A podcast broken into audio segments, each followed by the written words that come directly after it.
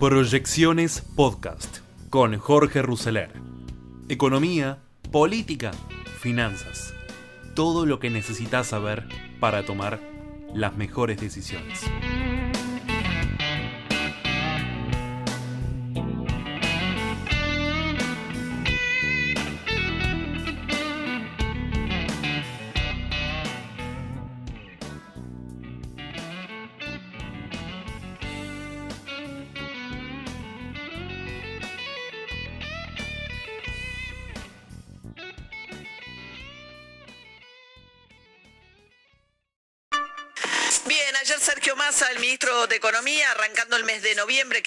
Una serie de incrementos, porque arranca, entre otras cuestiones, la quita de los subsidios del gas, luz y agua, además de las subas previstas en lo que tiene que ver con la paritaria de empleadas de casas particulares, también va a impactar en expensas la suba del eh, salario de los encargados de edificios, venimos hablando del incremento del GNC del día de hoy. En ese contexto, Massa dice que lo que eh, la gran apuesta para tratar de eh, frenar el ritmo inflacionario para los próximos meses tiene que ver con una canasta de unos 1.500 productos que tendrían precios, no uso la palabra congelados, pero básicamente estables a lo largo de cuatro meses. Mi idea es que el ciudadano común tenga bajada de mi Argentina una aplicación que lea código de barras. Cuando vos abras vas a tener el precio que corresponde a ese producto y lo vas a ver en la góndola. Si el supermercado, el chino, el almacén no cumple, vos vas a tener dos botones, que uno es para denunciar que no está cumpliendo.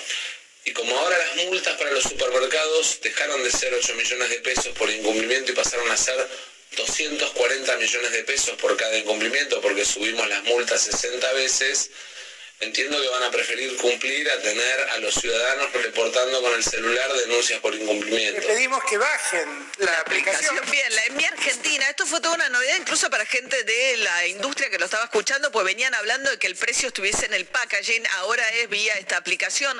El problema no son tanto los supermercados porque tienen más poder de negociación para tener lo que era en su momento precios cuidados. Ahora es una canasta mucho más grande, el tema es que llegue a los almacenes y los chinos esos productos con esos precios eh, estables a lo largo de cuatro meses, ¿no? Sí, los supermercados te sirven ¿por qué? Porque se dan vuelta y presionan al proveedor para decirle, mirá, si vos no me entregás estas galletitas que tienen que estar acá, yo no te voy a poner esto en tal góndola. Claro.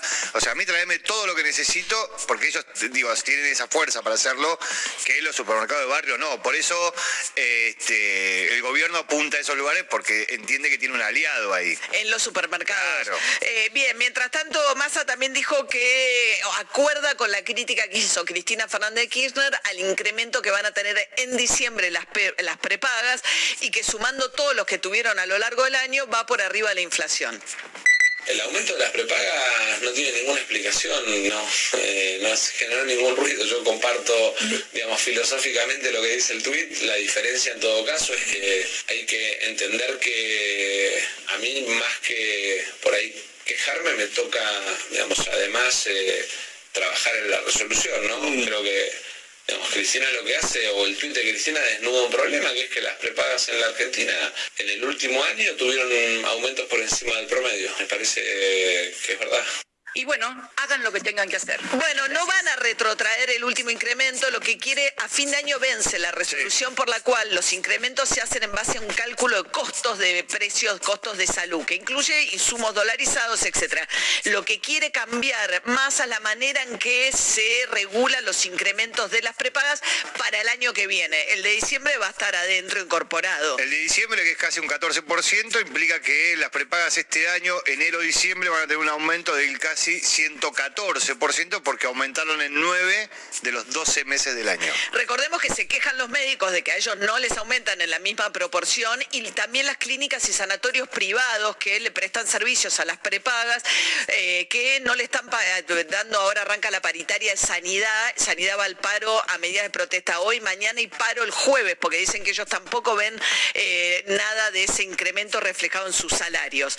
Mientras tanto, se le preguntó a Alberto Fernández, eh, Gustavo Silvestre, C5N, pa- siempre lo mismo el reportaje de Alberto Fernández, pero bueno, en este caso Alberto Fernández eh, hablando acerca de si va a haber o no bono para los privados. Este es un tema, otro tema de discusión dentro del Frente de Todos.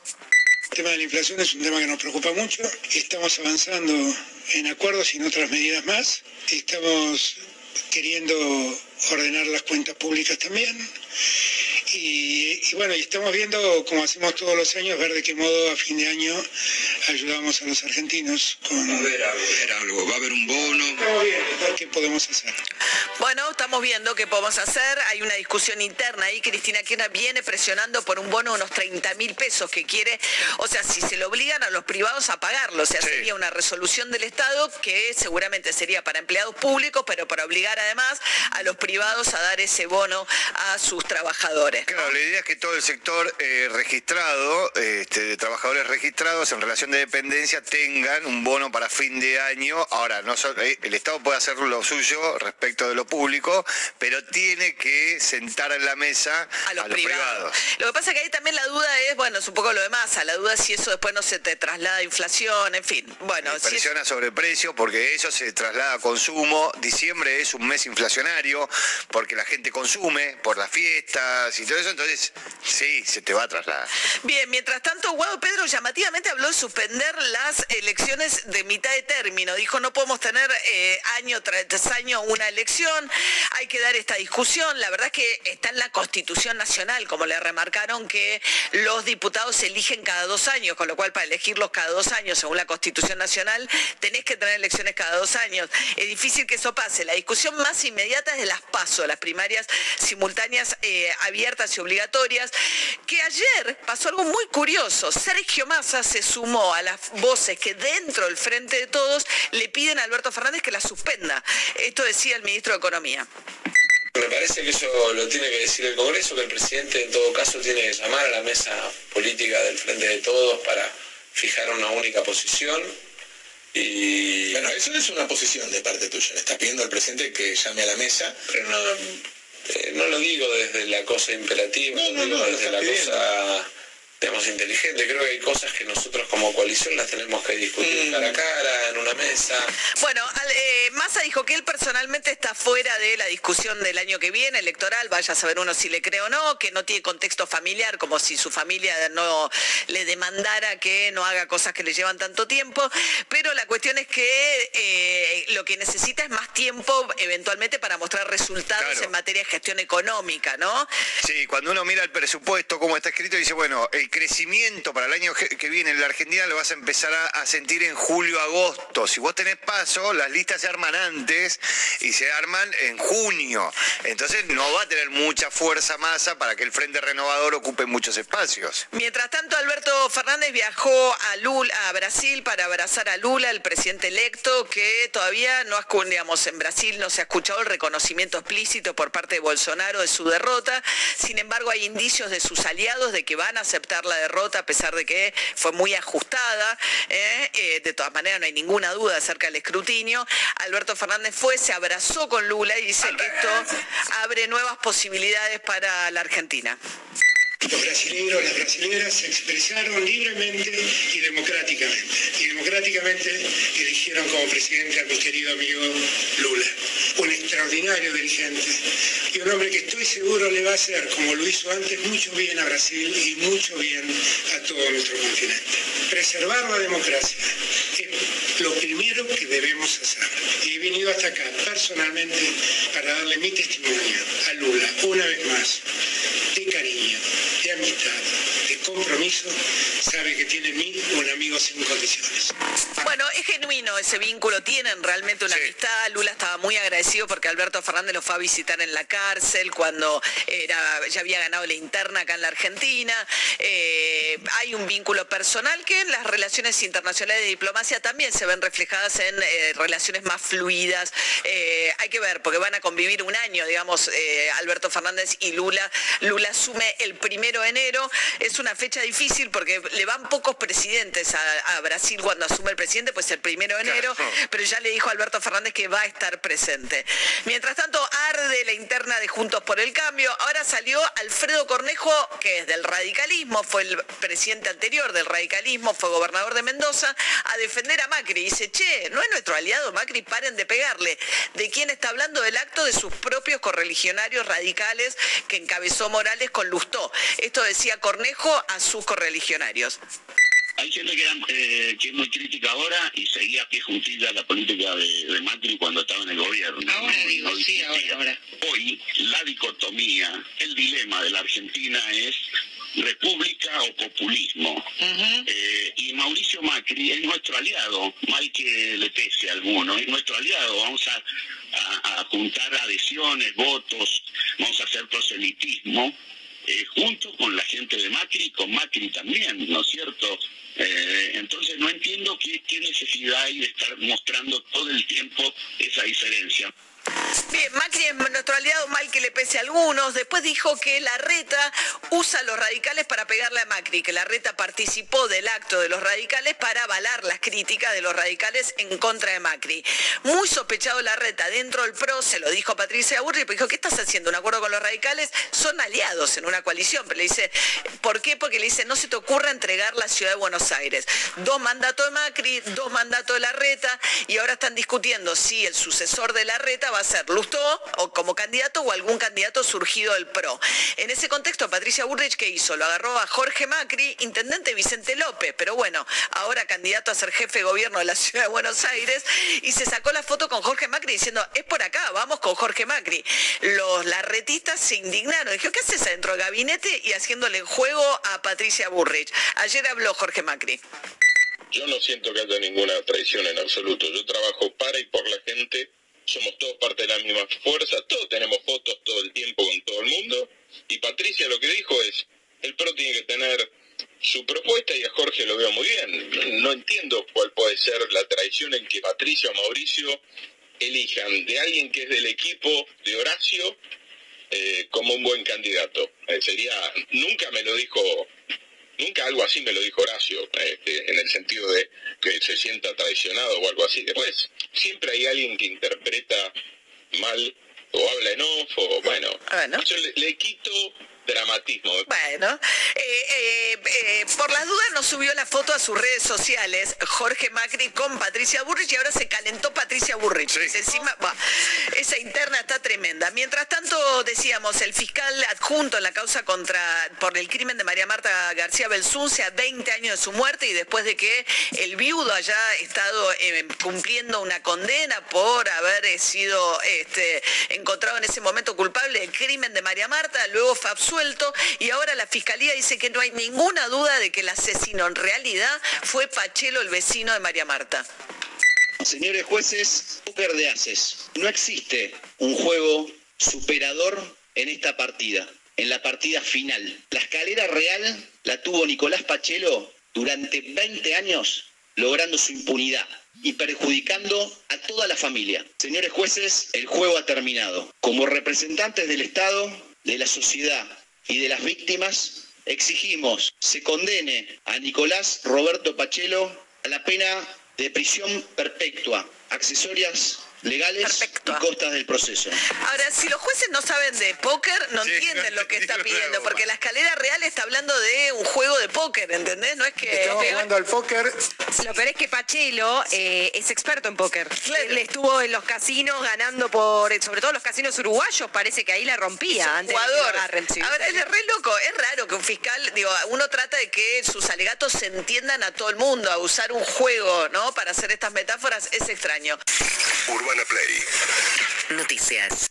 En Brasil mientras Bolsonaro sigue en silencio. El repudio de los camioneros y otros simpatizantes de Jair Bolsonaro a los resultados electorales del domingo continúa con cortes de las principales rutas y autopistas, que derivaron en la cancelación de vuelos internacionales. El presidente convocó a una reunión de urgencia. San Pablo, más de 420 bloqueos en rutas de casi todos los estados de Brasil, operativos policiales de despeje, incidentes, pulseada judicial y hasta 25 vuelos cancelados en el Aeropuerto Internacional de San Pablo, mientras el presidente Jair Bolsonaro continúa con su silencio más de 38 horas después de su derrota en el Bayotich contra Luis Ignacio Lula da Silva, el rechazo al resultado por parte de camioneros y simpatizantes del presidente ultraderechista mantiene la tensión en Brasil, que desde hoy tiene solo dos meses para la transición hacia el nuevo gobierno. Mientras el tema dominaba la jornada en este país, Bolsonaro convocó a una reunión de urgencia al ministro de Defensa, Paulo Sergio Nogueira, y otros funcionarios en el Palacio de Alborada para tratar la crisis, según el sitio de noticias UOL. Los cortes de ruta dividieron a los líderes camioneros y son vistos más como un movimiento de la militancia bolsonarista que el que paró a Brasil durante dos semanas en 2018 en protesta por el alza en los precios de los combustibles. Dirigentes de aquella huelga dijeron a medios locales que no participaron en la coordinación de las actuales manifestaciones y que ni siquiera tenían idea de dónde venían los llamados a los bloqueos, que tienen una agenda más política que laboral. Ante la tensa situación social en las rutas y el prolongado silencio de Bolsonaro que amenaza con dificultar la transición al nuevo gobierno de Lula, el ministro del Supremo Tribunal Federal, STF, Gilmar Méndez y Bruno Dantas, del Tribunal de Cuentas de la Unión, buscan que otros ministros de la Corte, el presidente de la Cámara de Diputados, Arthur Lira, ministros del gobierno y presidentes de partidos políticos de centro se sumen para intentar convencer al mandatario de que haga un pronunciamiento el ministro de Economía, Paulo Guedes, y Tarcisio de Freitas, gobernador electo de San Pablo y exministro de Infraestructura de Bolsonaro, están en contacto con los funcionarios judiciales. Según dos integrantes del gobierno próximos al mandatario, citados por O Globo, Bolsonaro desea encontrarse con ministros del STF en la alborada este mismo martes antes de hacer hablar sobre el resultado electoral el mandatario hablaría al país hoy mismo, le dijo a Reuters el ministro de Comunicaciones, Fabio Faria. Según el funcionario, el presidente no impugnará el resultado. El discurso podría calmar las protestas de partidarios que han bloqueado carreteras en la mayoría de los estados de Brasil. En las protestas en las rutas, los bolsonaristas cuestionan los resultados del Bayotich el más ajustado desde la redemocratización en Brasil, con 1.8 puntos de diferencia a favor de Lula e incluso piden la intervención militar para impedir la asunción del presidente. Además, exigen a Bolsonaro una posición más firme en la disputa del resultado. Sin embargo, el mandatario escuchó recomendaciones de su círculo íntimo para pronunciarse lo antes posible para reconocer el resultado, algo que ya hicieron anteayer los jefes de los principales poderes. Además, sus aliados políticos, incluido su jefe de gabinete, Ciro Nogueira, ya comenzaron a establecer contactos con el equipo de Lula para discutir una transición en Brasil. Anoche, el ministro del Supremo Tribunal Federal, STF, Alexandre de Moraes determinó que las fuerzas policiales tomen todas las medidas necesarias para despejar las carreteras bloqueadas. También llamó a actuar a varias autoridades, principalmente al director general de la Policía Federal de Carreteras PRF, Silvine Vázquez, bajo pena de multa de 100 mil reales por hora, en carácter personal amenaza de ser removido de sus funciones e, incluso, ser detenido en flagrancia por el delito de desobediencia en vista de la omisión e inercia acentuada de la PRF. La mayoría de los ministros del STF siguieron la decisión de su colega en un plenario virtual. Luis Roberto Barroso, Edson Fachin, Gilmar Méndez, Carmen Lucía, Rosa Weber y Díaz Toffoli. Ricardo Lewandowski, Luis Fuchs, André Mendonza y Núñez Márquez, los dos últimos designados por Bolsonaro para la Corte, aún no se expresaron al respecto. Bajo presión de la justicia, esta mañana la PRF difundió un comunicado en el que indicó que ya había acciones para despejar rutas de todo el país bloqueadas por bolsonaristas. Hasta anoche había registrados 421 puntos de bloqueos o aglomeraciones en rutas de 25 estados y el Distrito Federal, pero según la PRF para el mediodía quedaban 267, tras varios operativos en la madrugada y la mañana de este martes que incluyeron el uso de gases lacrimógenos y tensión con los manifestantes. La estratégica BR-116, llamada Vía Dutra, en el interior del estado de Río de Janeiro y principal conexión con el estado de San Pablo amaneció hoy con los dos carriles abiertos, tras un operativo cerca de las 3 de la madrugada. Según la policía militar, la salida de los manifestantes fue ordenada, luego de una conversación con agentes de la PRF todavía permanecían en el lugar unos 20 manifestantes, entre ellos un grupo de fieles de la Iglesia Asamblea de Dios de Madureira, quienes instalaron una carpa con comida y bebida para donar a los conductores. También fueron liberados otros dos puntos de bloqueo en los municipios de Queimados y Nova Iguazú. El Aeropuerto Internacional de Guarulhos, el principal de San Pablo, informó que en razón de las manifestaciones en la autopista Helio SMIDT, 25 vuelos fueron cancelados, 12 ayer y 13 hoy. Esta mañana, un grupo de 40 manifestantes bloqueaba tres carriles de la misma vía, aunque estaba en marcha un operativo con uso de gas pimienta para despejar el corte. Según un integrante de la protesta que habló antes del operativo y no quiso ser identificado, el objetivo es permanecer en el área tres días, publicó Folla de S. Paulo. También había bloqueos en otros puntos de San Pablo como la Marginal Tiete. El coordinador general de comunicación de la PRF, Cristiano Vasconcellos, dijo a Folla de S. Paulo que trabajan para despejar todas las carreteras del país este martes. Según él, nunca hubo determinación de no desbloquear las vías. Y respecto a los videos que muestran a policías viales actuando en consonancia con los manifestantes, e incluso afirmando que no aplicarán multas, Vasconcellos argumentó que el contingente de policías en los puntos de bloqueo es pequeño y, por lo tanto, solo hablan con bolsonaristas. En Río de Janeiro, según la última actualización, todavía hay seis puntos con corte total. En la emblemática BR-101, ruta costera a la altura de Paraty, dos tramos suman cerca de 130 manifestantes y están bloqueados en dos sentidos. Otro punto de la BR-101, a la altura de Campos dos Goitacases, además de otras rutas que unen al estado con Minas Gerais y Espíritu Santo, también estaban completamente cerradas. Este martes por la mañana, camioneros cerraron el acceso a la BR-101 a la altura de Itaboraí, en la región metropolitana de Río. Los manifestantes se atrincheraron con neumáticos y prendieron fuego para impedir el paso de los vehículos, informó el diario O Globo. En el estado de Minas Gerais, la PRF informó que aún se registraban bloqueos en siete puntos del estado. Según el portal de noticias G1, la policía también comenzó a despejar, desde la medianoche, las carreteras en el estado de Espíritu Santo, donde había 10 bloqueos. Fin de la nota. Todo lo que necesitas saber para comenzar el día. Esto es Bloomberg Daybreak para los que escuchan en América Latina y el resto del mundo.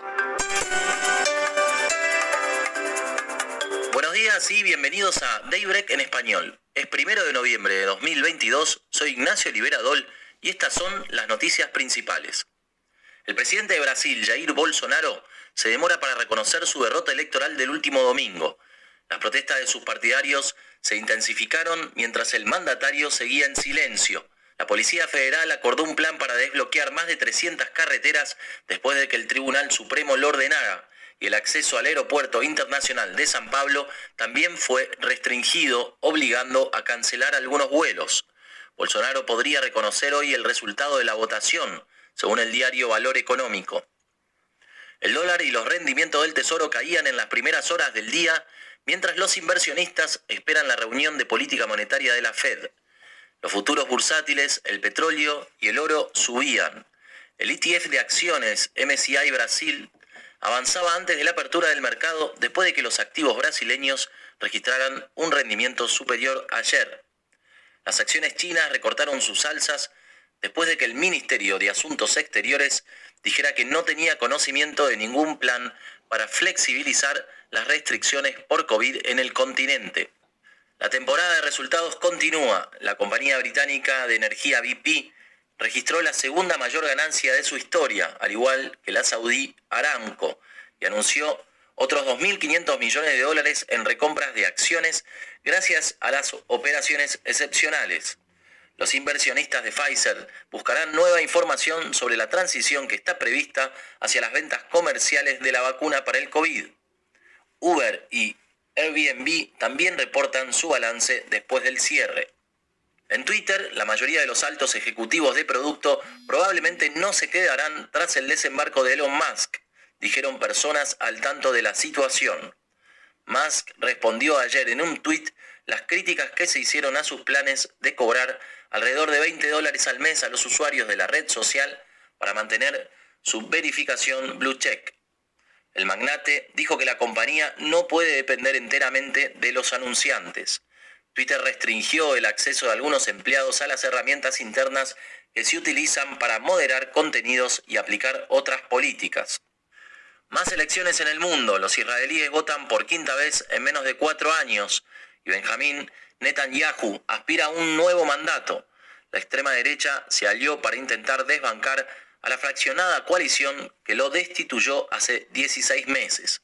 En Dinamarca, la primera ministra Mette Frederiksen podría ser destituida por su papel en el sacrificio ilegal de bisones durante la pandemia.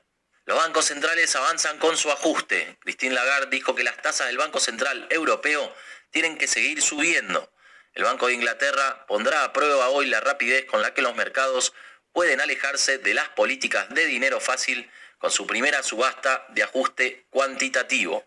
Los resultados se conocerán a las 3 de la tarde de Londres. El Banco de la Reserva de Australia aumentó las tasas de interés en 25 puntos básicos y señaló que vendrán más ajustes. El Banco Central de Brasil también publica las minutas de su última reunión en la que mantuvo la tasa de interés de referencia. Brasil difunde su dato de producción industrial, que habría caído un 0,7% intermensual en septiembre y habría tenido un incremento interanual del 0,5%. En Perú, el IPC de octubre habría retrocedido a un 8,4% interanual, desde el 8,5% anterior. Venezuela está pasando por una fase de recuperación económica y el FMI prevé que crecerá un 6% en 2022 pero un potencial resurgimiento de la inflación podría volver a atormentar al país. Fabiola Serpa, periodista de Bloomberg News en Caracas, escribió un artículo al respecto. Venezuela sigue registrando unos índices inflacionarios de los más altos del mundo. En los últimos tres meses, la inflación anualizada se acerca a 360% y la depreciación del bolívar en los últimos tres meses está en 32%. Esto pinta un escenario un poco complicado para el gobierno que había, digamos, cantado un poco de victoria a inicios de año porque había logrado inflación, controlarla a mm, dígitos de uno solo, un solo dígito. Fabiola, ¿qué otros factores locales están presionando la inflación? Esto también tiene que ver, estos picos que estamos viendo de inflación, es eh, pagos que hace el gobierno a final de año, eh, bonos que hace al final de año a los empleados públicos. Esta erogación de bolívares eh, impulsa a la compra de dólares porque el dólar está controlado, está retenido y por otra parte, Venezuela tiene una economía altamente dolarizada. Los precios de las cosas están determinadas en dólares, eh, las estructuras de costo de las empresas están determinadas en dólares. Entonces hay una demanda de dólares eh, que hay que comprarlas, con los bolívares. Entonces, esto es un cuadro preocupante para el gobierno que se ha trazado mantener unas tasas de inflación baja luego de haber salido de un periodo de hiperinflación en enero de este año que duró más o menos cuatro años. Por último, un hombre del sur de China sorprendió a todos al ganar el premio gordo de la lotería de 30 millones y asistir a la ceremonia de entrega del cheque con un traje amarillo de un personaje de dibujo animado que le cubría la cabeza. El hombre, que se identificó únicamente como el señor Lee, dijo que había preferido ir disfrazado para ocultarle la noticia a su mujer y a su hijo, y evitar así que se volvieran perezosos o se creyeran superiores a los demás. Eso es todo por hoy. Soy Ignacio Liberadol, gracias por escucharnos. Para conocer todas las noticias que necesita para comenzar el día, revise Daybreak en español en la app Bloomberg Professional. También puede personalizar Daybreak para recibir las noticias que desee. Eso es todo por hoy. Sintonice mañana Bloomberg Daybreak. del equipo de portfolio personal inversiones bueno, estamos teniendo realmente un dólar anestesiado que ya cumple prácticamente tres meses. Em, las tasas de interés en pesos, bueno, han resultado evidentemente un gran negocio, por lo menos mirando la historia con el diario del lunes. Em, y octubre, dentro de todo, terminó mucho mejor de lo que empezó a nivel internacional. Parecía como que se venía la noche, la primera semana de octubre, y finalmente los mercados un poquito se estabilizaron, ¿no? Así que bueno, vamos a ver cómo lo ven los profesionales de portfolio personal. Gonzalo, un gran abrazo. ¿Cómo andamos, Willy Cohen? Willy, ¿cómo estás? Buenas tardes, un placer. Bueno, ahí hacía yo una breve introducción, ¿no? ¿Cómo, cómo sigue esto? ¿Qué están viendo para adelante? Mira, Willy, el primer capítulo que deberíamos contar es el capítulo internacional. en donde el mercado tomó impulso, ¿no? Se tomó licencia el bear market, ese mercado bajista, por unos días y le dio alivio, ¿no? A un mercado que aparentemente estaba ya sobrevendido, ¿no? Estaba agotado y pudimos ver unas jornadas positivas que hoy se cortó por una noticia en el sector inmobiliario, en donde la adquisición de nuevas viviendas retrocedió un 10%, un síntoma no muy bueno para la economía norteamericana, sumado a la presentación de los balances de Microsoft y de Google que dejaron que desear, ¿no? Por lo cual el inversor empieza a olfatear de que la recesión se hace más tangible, ¿no? Que afecta ya a las principales compañías. Hoy lo demostró Meta, que no cumplió las expectativas de ingresos y pareciera ser que el próximo quarter tampoco.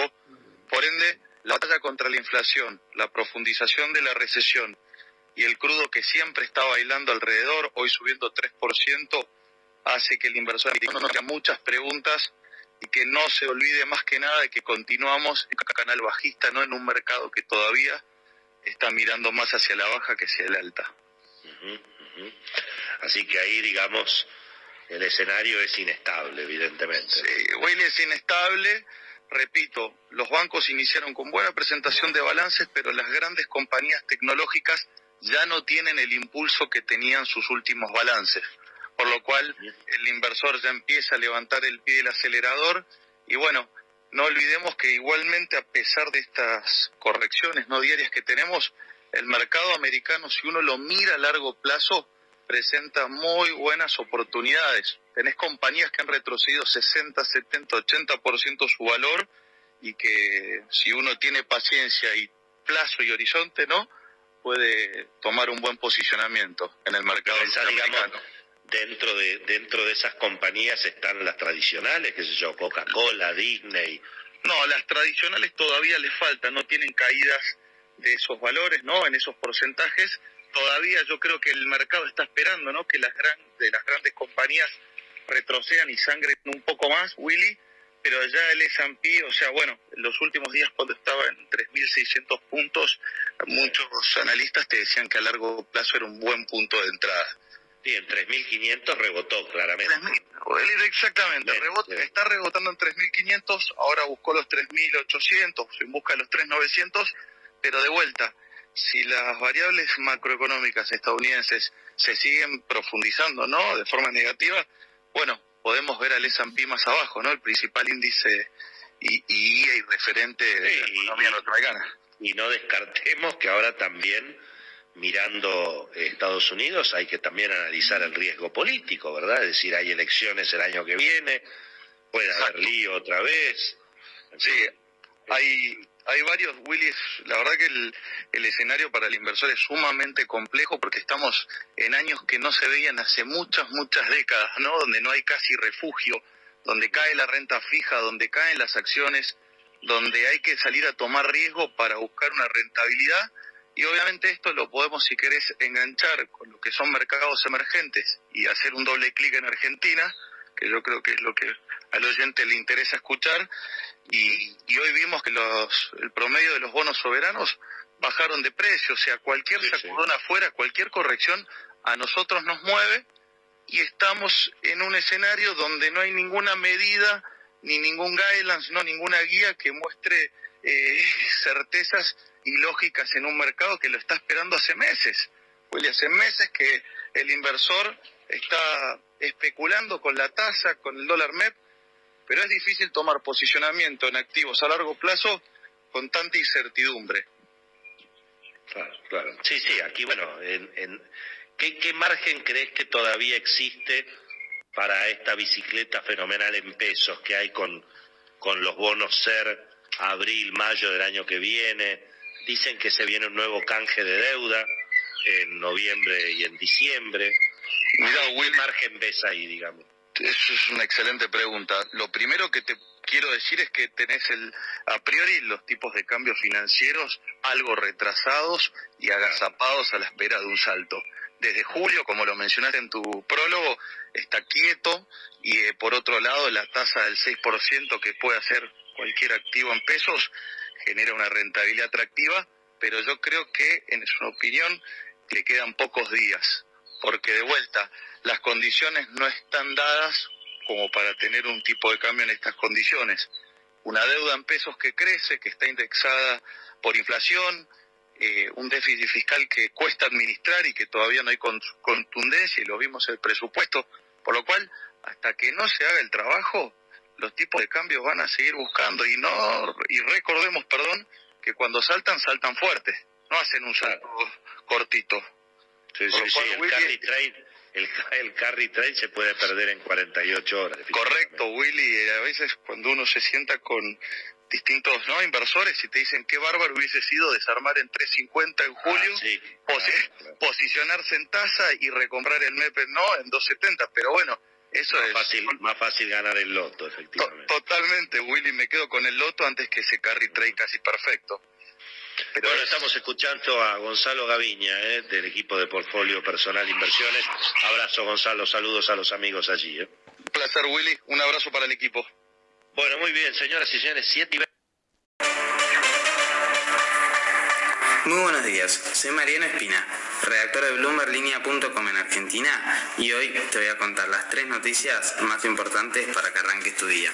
Además, Belén Escobar nos trae el dato económico de la semana. No se olviden darle clic al botón para seguir este podcast y de activar las notificaciones. Lo que tenés que saber. Uno. Triunfo de Lula y su reacción en los mercados. Tras confirmarse la victoria de Lula da Silva en la segunda vuelta de las elecciones de Brasil, el Real revirtió pérdidas anteriores para pasar a tener mayor fortalecimiento de los mercados emergentes, subiendo hasta 1,6% frente al dólar. En Argentina, los analistas advierten que la victoria de Lula tendrá un impacto marginal para el mercado local en los próximos días, en un contexto en el que los inversores esperan más señales por parte del presidente electo. 2. Viaje de Alberto Fernández, el presidente argentino, viajó este lunes a San Pablo para visitar a Lula y celebrar el triunfo en la segunda vuelta. El presidente argentino aspira que con el regreso de Lula, Argentina pueda integrarse al bloque del BRICS, que el Mercosur reviva y se fortalezca y que Brasil regrese a la CELAC. La visita de Alberto transcurre tras lo que fue una relación hostil durante la gestión de Bolsonaro. No hay que olvidar que Brasil es el principal socio económico de Argentina. Lado B de la brecha cambiaria. 3. Argentina busca en Uruguay más turistas a mitad de precio. Además de la tradicional escapada a Buenos Aires, que sigue siendo la más popular, los uruguayos vieron como oportunidad para visitar otros destinos del litoral que a un río de distancia ofrecen servicios turísticos similares pero a mitad de precio. Los uruguayos que viajaron a Argentina en el trimestre comprendido entre julio y septiembre de este año fueron 661.581 personas que gastaron 247 millones de dólares. Antes de pasar al dato económico, veamos rápidamente cómo van a abrir los mercados este martes. El S&P Merval subió 1,41% el lunes, fue una jornada positiva para las acciones argentinas en Wall Street, con 11 papeles en verdes y subas de hasta 4,03% para Central Puerto y cuatro acciones en rojo con bajas de hasta el 2,44% para Edenor. El dólar blue quedó en 290 pesos, el MEP en 294 y el contado con liquidación en torno a los 309 pesos. El dato económico. El dato económico. Y ahora, Belén Escobar, contanos por favor cuál es el dato económico. Y llegó noviembre, por lo que tenemos que hablar de lo que dejó la inflación en octubre, un mes en el que las consultoras estiman que el índice de precios al consumidor se mantuvo en niveles históricos y de hecho podría presentar un número más alto que el de septiembre. Pero recordemos, ¿de cuánto fue el último dato oficial de inflación? Según el INDEC, en septiembre el IPC fue de 6,2% y en los primeros nueve meses del año la cifra acumulada llegó a 66,1%. Si bien faltan algunos días para conocer el número oficial de octubre, porque el INDEC va a publicar los datos el 15 de noviembre recién, el gobierno se prepara para recibir una cifra preocupante y por eso el ministro de Economía, Sergio Massa, intentó llevar un poco de calma en las últimas horas y aseguró que busca soluciones graduales para la problemática. Según dijo Massa, la inflación no se soluciona con una sola medida y por eso anticipó que dentro de las iniciativas en las que trabaja, prepara un nuevo congelamiento de precios por cuatro meses y un sistema de multas para quienes no cumplan con los acuerdos. Mediante esa herramienta, que ya fue utilizada en otros momentos, recordemos, el gobierno va a buscar frenar los aumentos en meses picantes para el consumo argentino. Y así es que llegamos entonces al dato económico de la semana, que es que la inflación de octubre estuvo entre 6,5 y 7%, lo que va a dejar un piso muy alto para los meses siguientes, en los que el Ministerio de Economía va a tratar de poner en marcha este nuevo congelamiento. La frase del día.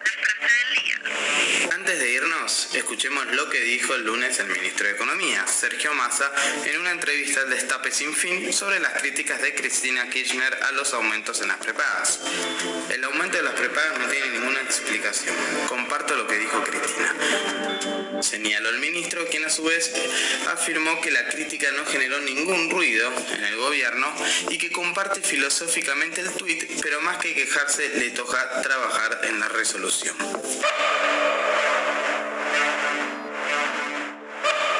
Fue un nuevo capítulo de la Estrategia del Día Argentina. Yo soy Mariano Espina, redactor de Bloomberg Línea, y me podés seguir en Twitter en arroba espinamariano. No se olviden de darle clic al botón para seguir este podcast y a la campanita para que se enteren al instante de que salga cada capítulo de lunes a viernes. Espero tengas una gran jornada productiva.